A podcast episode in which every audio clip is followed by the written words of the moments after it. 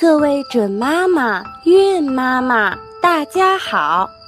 欢迎收听由凉凉工作室制作的有声胎教故事系列，二百八十天，一天一个小故事，收获奇迹宝宝。也欢迎大家关注我们的微信公众账号“凉凉工作室”，新浪微博请搜索主播凉凉。那么，精彩的节目开始啦！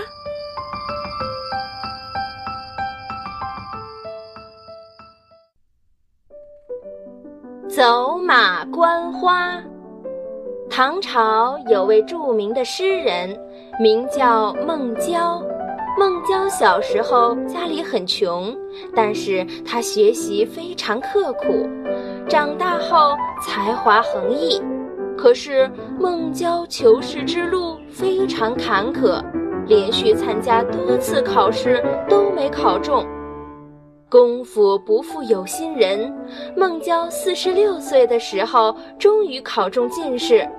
几十年刻苦读书，终于喜中皇榜。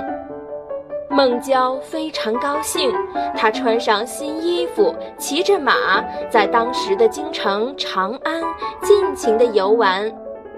玩到高兴时，他不由自主地取笔，写了一首名叫《登科后》的诗。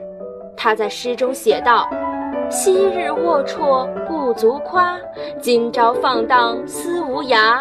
春风得意马蹄疾，一日看尽长安花。”后人将这首诗中的“春风得意马蹄疾，一日看尽长安花”归纳成“走马观花”和“春风得意”两个成语。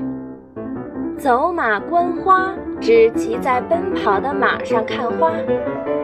原形容事情如意，心境愉快，后来多指粗略地观察一下。